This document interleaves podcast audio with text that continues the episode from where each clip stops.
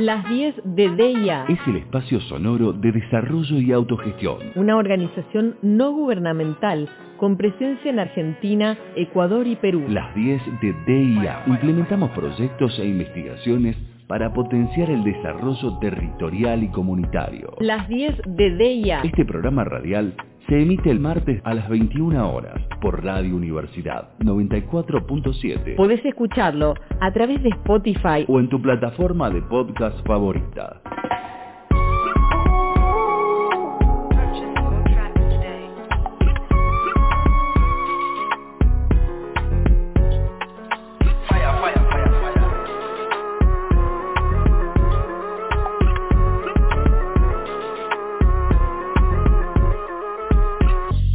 Bienvenidas, bienvenidos y bienvenides a una nueva emisión de las 10 de DIA, un espacio que se propone abordar la prevención del trabajo infantil desde diferentes ópticas y escuchando diversas voces.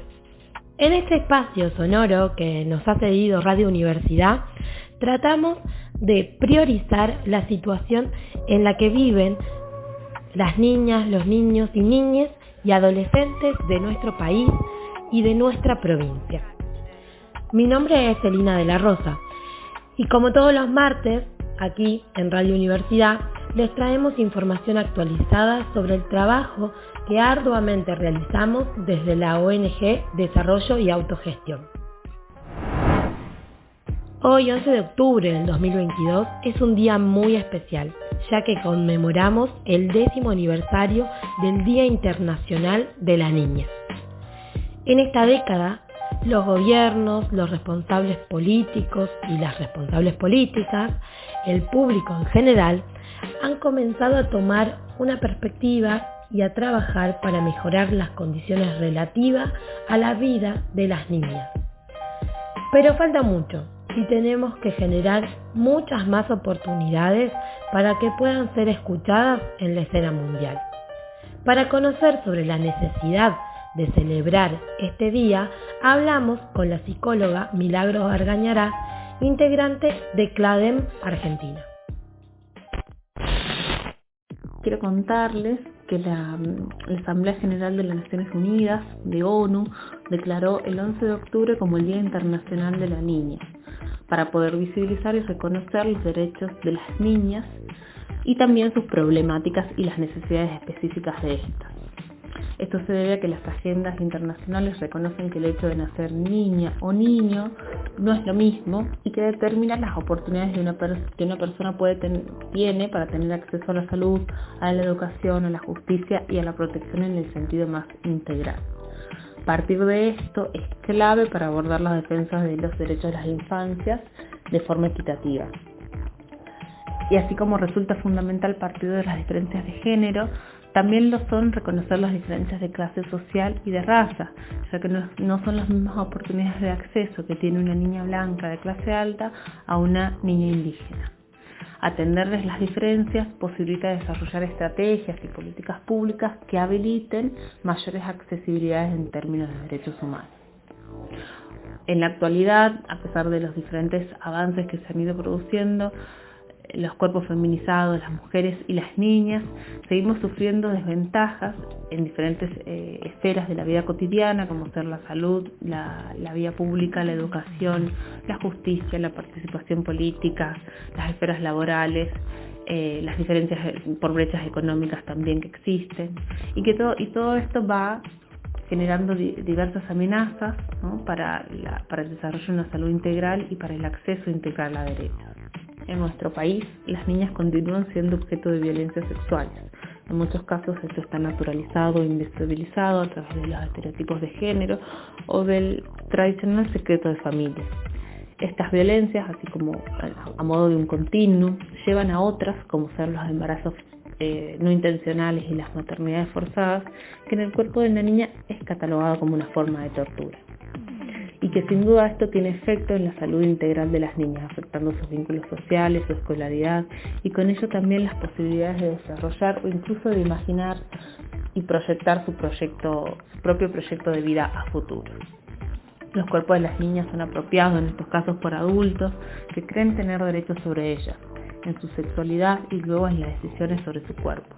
Esta apropiación forma parte de las violencias por motivo de género, pero diferenciarlas en, las niñas cobra una relevancia, en tanto que se puede eh, pensar aspectos preventivos y también de transformación de aquellos mandatos eh, cis heteropatriarcales que, se van transmitiendo generacionalmente y que perpetúan y reproducen las violencias, de los cuales el sistema de salud, el sistema de educación y el sistema de justicia no está exento. Y creen que tienen el poder sobre el cuerpo de las niñas por una cuestión de edad, pero también por el hecho de ser mujeres. Por ello, en el Día de las Niñas también es fundamental seguir defendiendo una educación sexual integral, una ESI, que sea transversal, que sea permanente, que tenga perspectiva, una perspectiva de género, una perspectiva transfeminista también. Las niñas de hoy son ciudadanas del futuro, por ello protegerlas, cuidarlas y garantizar sus, sus derechos es fundamental para la construcción de sociedades más justas y democráticas. En este episodio también vamos a desandar el camino que han realizado diferentes profesionales, equipos, en la implementación de los puntos jóvenes en nuestra provincia. Para quienes no lo conocen todavía, estos son espacios pensados especialmente para las niñeces y adolescencias de zonas rurales, para que puedan tomar la voz y ser oídas. En Tucumán están ubicadas en Santa Lucía y en Sargento Moya.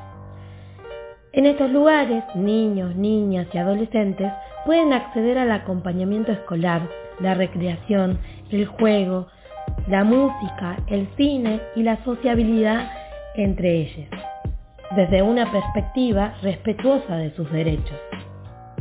Es por eso que invitamos a Adrián Barón a fumar su voz para que nos cuente cómo se han pensado los puntos jóvenes en estas localidades, de dónde partieron, cómo se iniciaron, cuánto llevan adelante.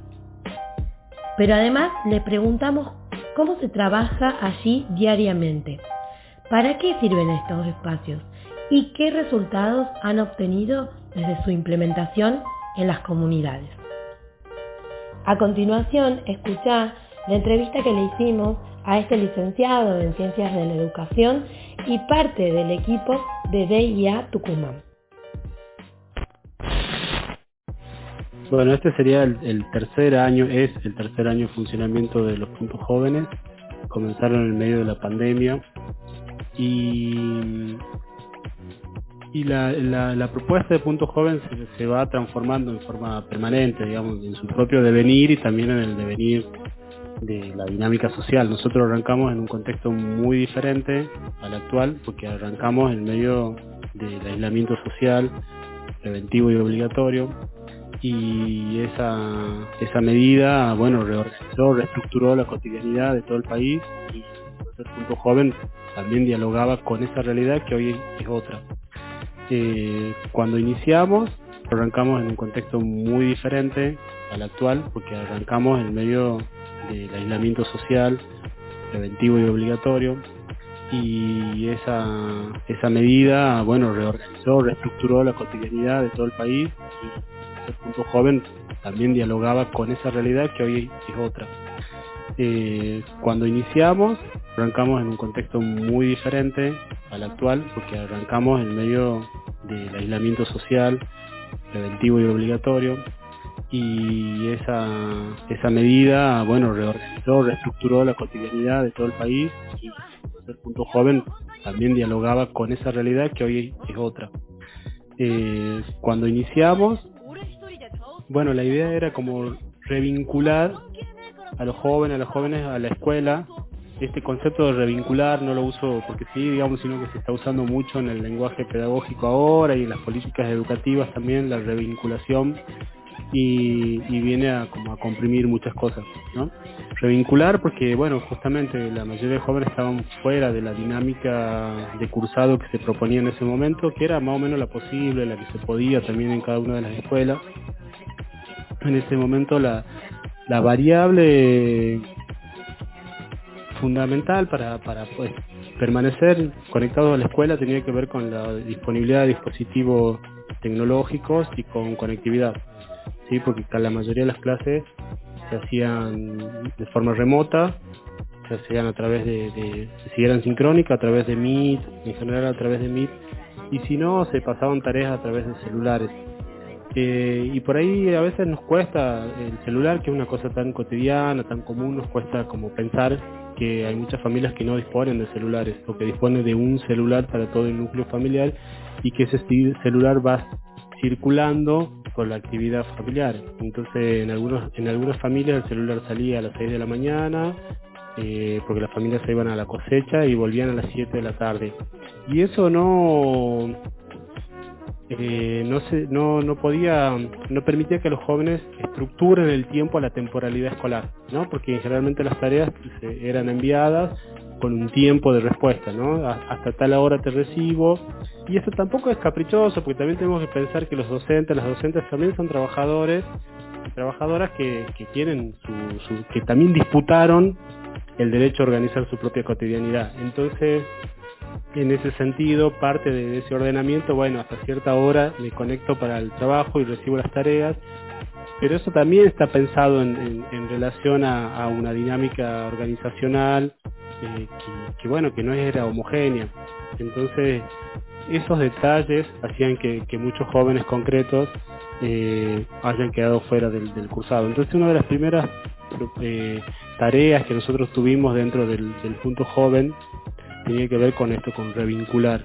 Y, una de las primeras cosas que se hizo fue eh, conectarnos con los jóvenes, ir a sus casas, preguntar dónde estaban, qué, saber en qué situación están y empezar a trabajar para resolver esa cuestión de la revinculación. Entonces las primeras tareas tenían que ver con eso, con acompañamiento pedagógico, acompañamiento pedagógico para la revinculación y para resolver las demandas escolares que tenían que ver con tareas, básicamente. ¿sí? Cada espacio curricular demandaba una serie de tareas que los jóvenes, los jóvenes estaban totalmente desfasados. Eh, y está bueno también pensar que esa tarea de acompañamiento pedagógico para que se pongan al día con las materias y demás es mucho más que una cuestión organizativa, que una cuestión eh, simplemente curricular, digamos, ¿no? Porque también hay que pensar que para para este grupo de jóvenes significó mucha angustia, ¿no?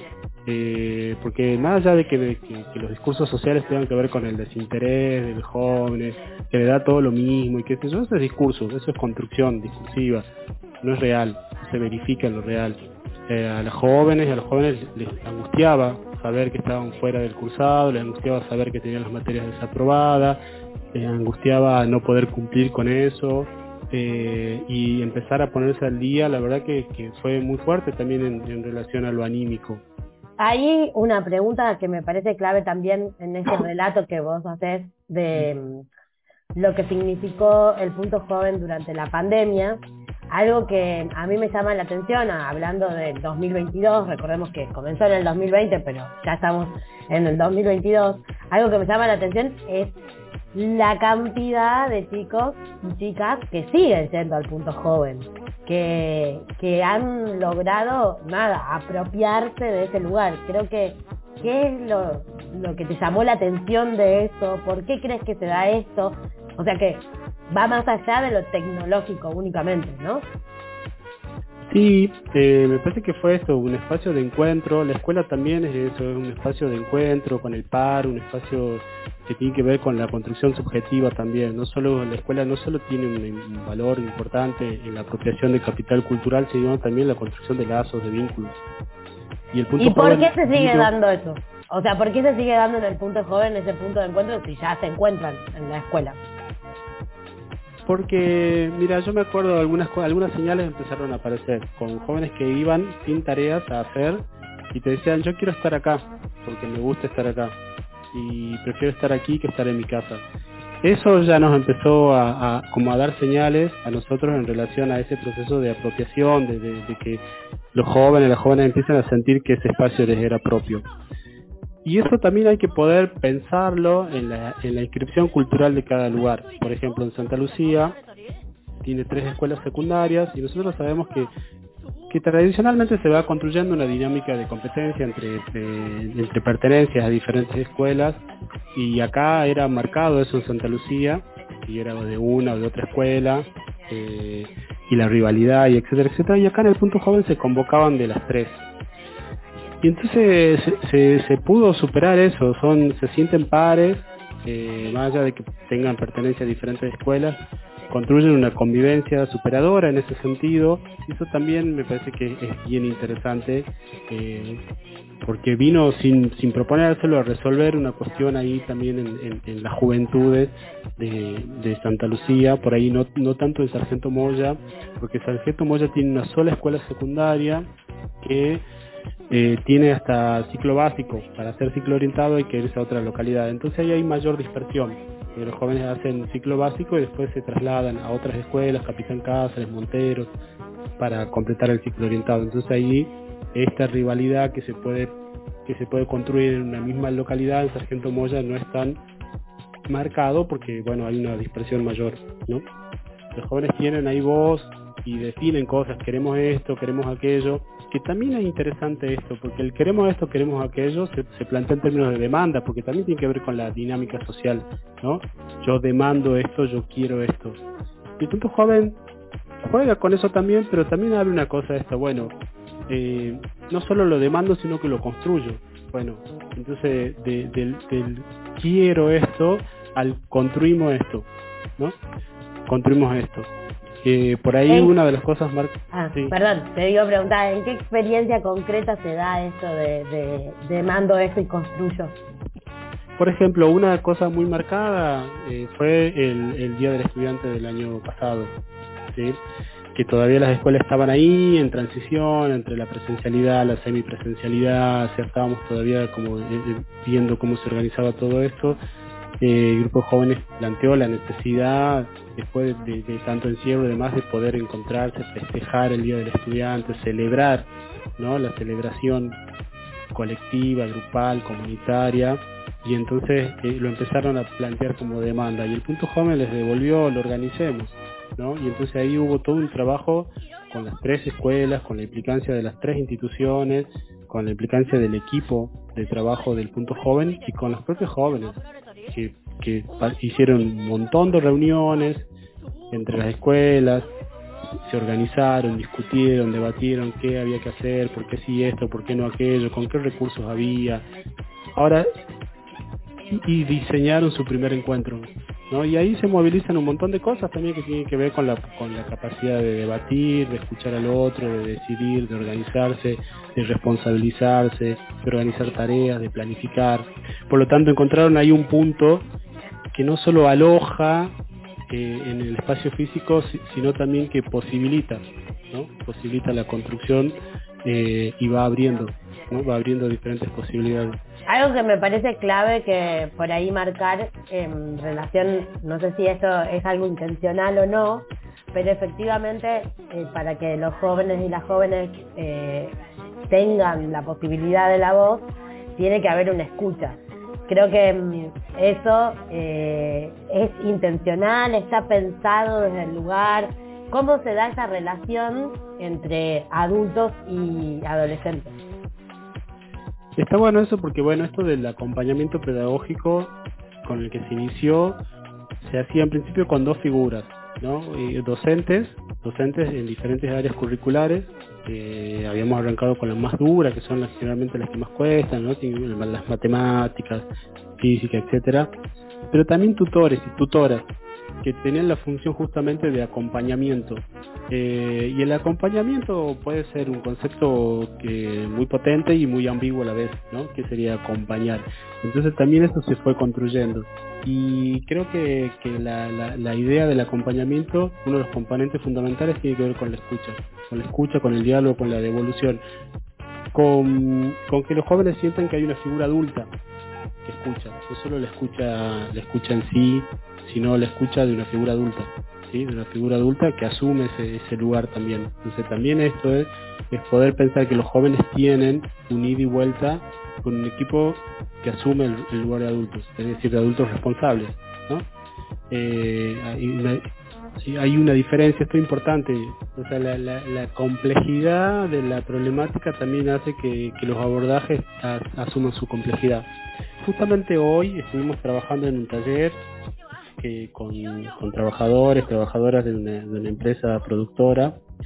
Y en el taller alguien alguien devolvió algo que, tiene una representación muy fuerte en la comunidad, ¿no? Con respecto al trabajo adolescente, al trabajo infantil.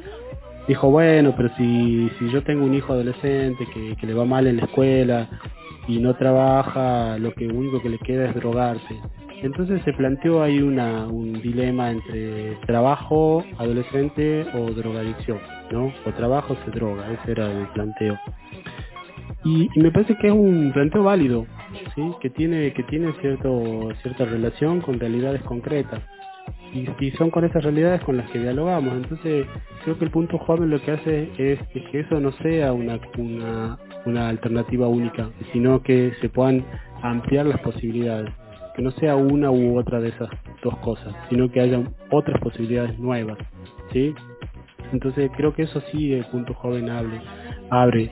Entonces la cuestión no es o trabajo o me drogo, sino que eh, hay un montón de otras posibilidades ahí que se van abriendo dentro de lo que se puede abrir desde el punto joven, pero hay por ejemplo otros espacios formativos, puedo descubrir otros lenguajes que no conocía, ¿no?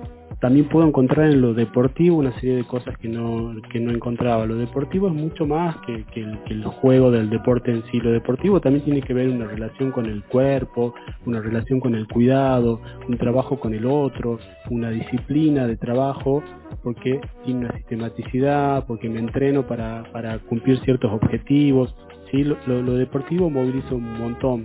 También lo artístico, lo artístico tiene que ver con apropiarnos de, otros lenguajes, otros recursos que me, permiten poner en, poner en ese lenguaje cosas que por ahí no las puedo poner en palabras, implica un, ampliar el repertorio de recursos con los que yo me puedo pensar a mí mismo, puedo pensar el mundo y a otros consumos culturales. O sea, abre ahí un horizonte simbólico también que me permite pensar cosas que por ahí no las pensaba. Eh, y eso también puede hacer que yo me reencuentre con la escuela, ¿no? Y, que pueda pensar alternativas diferentes a la hora de construir un proyecto de vida. Entonces, eh, a veces cuando nosotros pensamos las cuestiones dilemáticas entre una u otra, también porque tenemos, eh, porque no, no podemos ver otras posibilidades que hay ahí, o, o porque el contexto no, abre otras posibilidades. Entonces también la idea es, es movilizar algunos recursos simbólicos nuevos, pero abrir otras posibilidades concretas también, ¿no? Entonces, en ese sentido, nosotros también estuvimos trabajando talleres de orientación vocacional eh, y una de las tareas que hicimos con esos talleres fue como trabajar el mapa de recursos concretos que tiene esa localidad, que por ahí los jóvenes no conocían, ¿no? Por ejemplo, esa, eh, las dos localidades donde están los puntos jóvenes, Sargento Moya y Santa Lucía, pertenecen al departamento Montero. El departamento Montero, la ciudad de Montero, después de Capital, es la ciudad que mayor oferta educativa de nivel superior tiene, tanto universitaria como no universitaria. Eh, pero no, no todos los jóvenes saben eso. Entonces, por ahí una, primera tarea tiene que ver con esa, esa información concreta, toda la oferta formativa que hay ahí. Pero también tiene escuelas de adultos que tienen formación profesional, ¿no? porque aprender un oficio también es válido al, momento de, armar un proyecto de vida. Nosotros para poder dimensionar algunas cosas tenemos que poder situarnos. ¿no? y en este caso situarnos territorialmente, porque si nosotros vivimos en, San Miguel, eh, vamos incorporando y naturalizando una serie de cuestiones, podemos, por ejemplo, pasar dos, tres, toda la semana por la casa histórica, o caminar por la Plaza Independencia, o, podemos participar fácilmente de actividades culturales que se hagan al aire libre, porque estamos a cuadras o a un colectivo. Bueno, nosotros tenemos que pensar que una de las formas de la desigualdad se juega en, lo geográfico, ¿no? Y entonces las posibilidades de acceder o no, acceder a veces se, se, resuelven en términos o no se resuelven en términos geográficos. Entonces, nosotros vivimos en una provincia que tiene una, la, actividad cultural súper concentrada en la capital y en San Miguel. Entonces lo que a nosotros nos puede resultar como una excesiva oferta, porque Tucumán tiene una oferta cultural enorme y uno ve todas las semanas cosas diversas para elegir y demás, si uno sale de la capital eso es casi antagónico, ¿no? Es como muy pocas las posibilidades de elegir eso y para alguien que no está en San Miguel de Tucumán y que vive en el departamento por Monteros, por ejemplo, elegir alguna de esas ofertas culturales que tiene la provincia supone todo un gasto. económico de traslado, de comer algo y qué sé yo, pero además un montón de inversión de tiempo, ¿no? Para poder hacerlo eso. Por lo tanto, eh, eh, ahí hay un, ahí hay, esa es una de las caras de la desigualdad. Entonces, organizar una salida, por ejemplo, a, San Miguel con el grupo de jóvenes para que hagan un, recorrido, un pequeño circuito por, por, la capital, Parque 9 de Julio, Casa Histórica, el recorrido hacia adentro de la Casa Histórica, Plaza Independencia, y que después puedan ver una función de teatro, la de Tina, para nosotros puede parecer una cosa que tiene poco impacto. Si nosotros lo situamos en este grupo de jóvenes, tienen bastante impacto, ¿sí? Porque supone una experiencia eh, cultural, de apropiación cultural súper interesante. Y además se hace con sus pares, con su grupo de pertenencia, con las personas con las que se sienten bien, con el equipo con el que trabajan. Entonces tiene una impronta muy fuerte. Poder vivenciar esa experiencia es formativa. Para, la mayoría de los jóvenes, Tina fue la primera obra de teatro que vieron. ¿sí? Y, y para la mayoría, entrar a la casa histórica fue la primera vez también. Y algunos no conocían San Miguel de Tucumán. ¿sí? Entonces, eso tiene un impacto formativo y, y, hay que ponerlo en, valor. Eh, es muy difícil medir eh, el impacto de estas cuestiones, ¿no? Eso nos pasa siempre con lo educativo, con lo cultural, es difícil medir porque es tan uno a uno que es difícil. Sí sabemos que tiene un impacto profundo. Mira, ¿por qué se tiene que replicar en principio? Porque nos, nos, está pasando que nos vamos encontrando con personas de diferentes localidades que están vinculados a la cosecha del arándano y se van enterando de estos servicios y no viven en ninguna de estas localidades y lo primero que te dicen es yo también lo quiero, lo quiero en mi localidad, lo quiero en Acheral, lo quiero acá, lo quiero allá.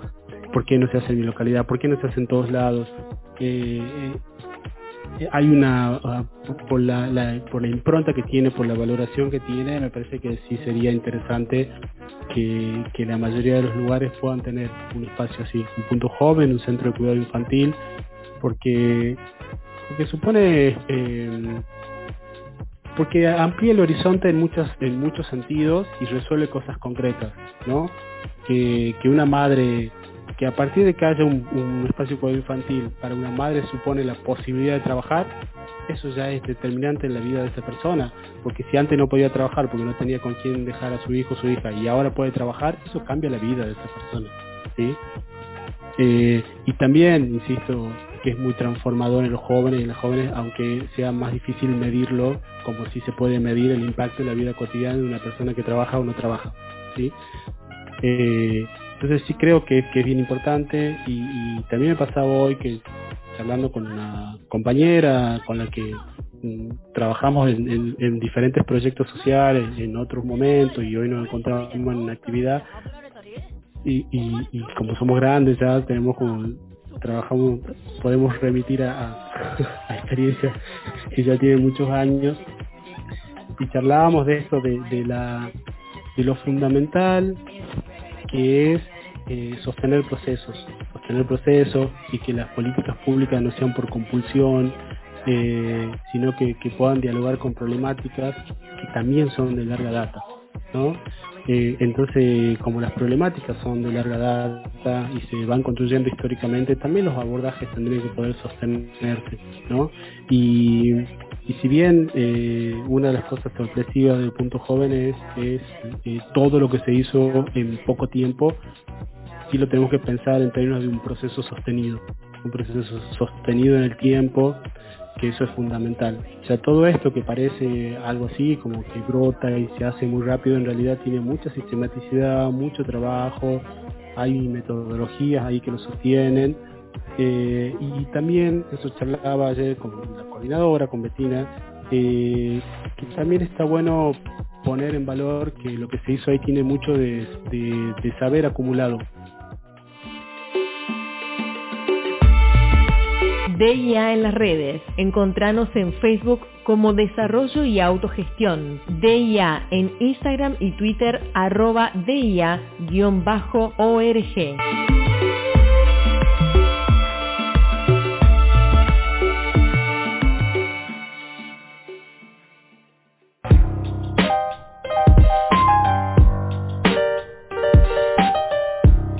Después de escuchar la historia, la evolución y la puesta en práctica de los puntos jóvenes, vamos a lo realmente importante, las voces de los chicos y las chicas que asisten a estos espacios, que reivindican el encuentro a través de actividades al aire libre y conociendo también la historia tucumana. Agradecemos infinitamente a Jorge Barrera, coordinador del Punto de Joven de Santa Lucía, que nos ha acercado las voces de Julieta Páez y Facundo Celarayán, dos asistentes asiduos a ese punto joven. Los escuchamos y las escuchamos a continuación. Hola, me llamo Facundo Celarayán, tengo 15 años, estudio en la secundaria Benjamín Zorrilla, vengo al punto joven para para hacer las tareas y computación.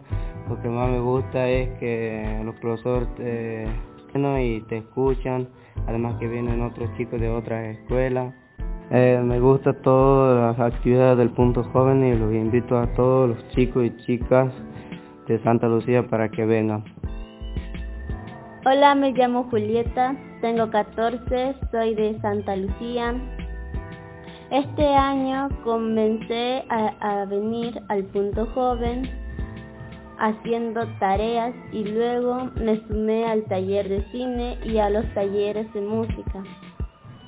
Lo que más me gustó es aprender guitarra y cantar. Para el Día del Estudiante me hicieron una gran jornada con las tres escuelas del pueblo. Estuvo muy divertida y nos gustó mucho. Todas las actividades que hago en el punto joven me gustan mucho y me ayudan en el aprendizaje de la escuela. Gracias una vez más por estar acompañando las 10 de DIA. Mi nombre es Elina de la Rosa y coordino el área de comunicación de la ONG Desarrollo y Autogestión de la provincia de Tucumán. Reivindicamos también el papel importantísimo que tiene Radio Universidad en la concreción de este espacio, gracias a la voluntad de su director Ricardo Bocos y a todas las autoridades de la Universidad Nacional de Tucumán. Y un saludo muy especial a todo el equipo de trabajadoras y trabajadores de esta radio. Este episodio tuvo la producción de Celina de la Rosa, referente de comunicación local de DIA Tucumán, Samantha Plaza Monroy, productora técnica. La edición para podcast de este episodio de Juan Regner y la operación técnica de Edgar Huanco. Nos encontramos el próximo martes en las 10 de día. Llegamos a las 10 y nos despedimos hasta el próximo episodio. DIA agradece este espacio a las autoridades de la Universidad Nacional de Tucumán, al director de Radio Universidad y a todo su equipo por su trabajo y acompañamiento. Conducción y producción Celina de la Rosa, referente de comunicación local de DIA en Tucumán. Locución. María Marta Matías. Sebastián Torazo. Operación técnica Marcelo Núñez. Radio Universidad. Selección musical. Juan Regner.